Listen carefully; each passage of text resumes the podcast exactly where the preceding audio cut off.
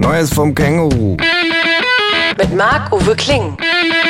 Ich wohne mit einem Känguru zusammen. Das Känguru steht total auf Nirvana, ist ein Schnorrer vor dem Herrn und war früher beim Vietcong. Aber das nur nebenbei.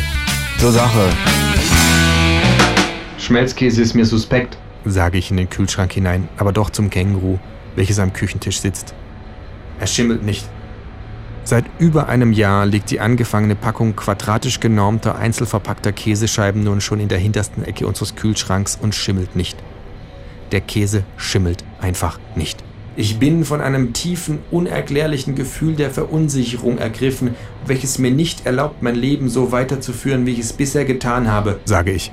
Gibt's das auch eine Nummer kleiner? fragt das Känguru. Das aufgedruckte Haltbarkeitsdatum ist ja wohl eine Farce. Ist nur ein Trick, um die Käufer von der Natürlichkeit des Produktes zu überzeugen. Dieser verdammte Schmelzkäse ist acht Monate überfällig. Er wird mich noch überleben, sage ich. Ich bin da einer ganz großen Sache auf der Spur, Ja, ja. sagt das Känguru. Aber musst du mich damit nerven? Es gibt bestimmt ein Internetforum für Menschen mit ähnlichen Problemen. Eines, Dutzende. Ich reiche dem Känguru mein Notebook und sage, hier zum Beispiel, Die gelbe Gefahr. murmelt das Känguru lesend. Diese Newsgroup wurde in der Szene berühmt, als sich ihr Gründer vor Verzweiflung mit Schimmelkäse vergiftete. Kurz vor seinem Suizid hat er gepostet, das Einzige, was von uns nach einem Atomkrieg zurückbleiben wird, ist Schmelzkäse.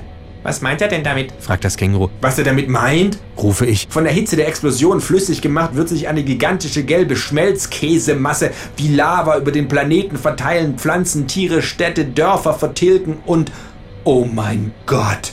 Da trifft es mich wie ein Schlag. Was ist denn los? fragt das Känguru. Der Mond, brülle ich. Ist ja nicht aus Käse oder zumindest mit Käse überzogen und die ganzen Krater, Mahnmale eines furchtbaren Krieges. Wie lange mag es her sein, dass der Schmelzkäse die Zivilisation auf dem Mond überflutet hat? Der verdammte Schmelzkäse der Apokalypse. Er ist unzerstörbar, er ist ewig, er ist wahrhaft göttlich. Ich raufe mir die Haare und falle auf die Knie, Nur schmecken tut er beschissen. sagt das Känguru und stopft sich die quadratisch genormten Plastikscheiben in den Mund. Es wirkt kurz, rülpst und wirft zwei Schnapspralinen hinterher.